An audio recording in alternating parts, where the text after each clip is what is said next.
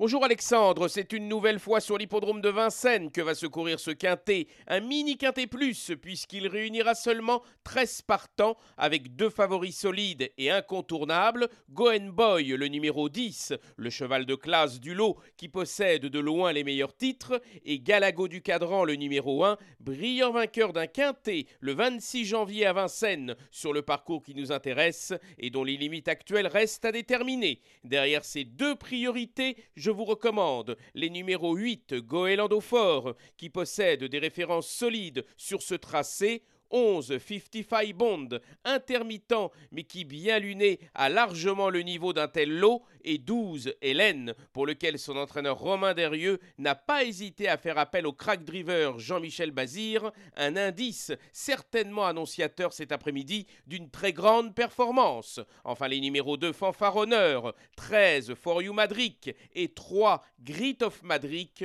compléteront ma sélection. Mon pronostic 10 As 8 11 12 2 13 et 3.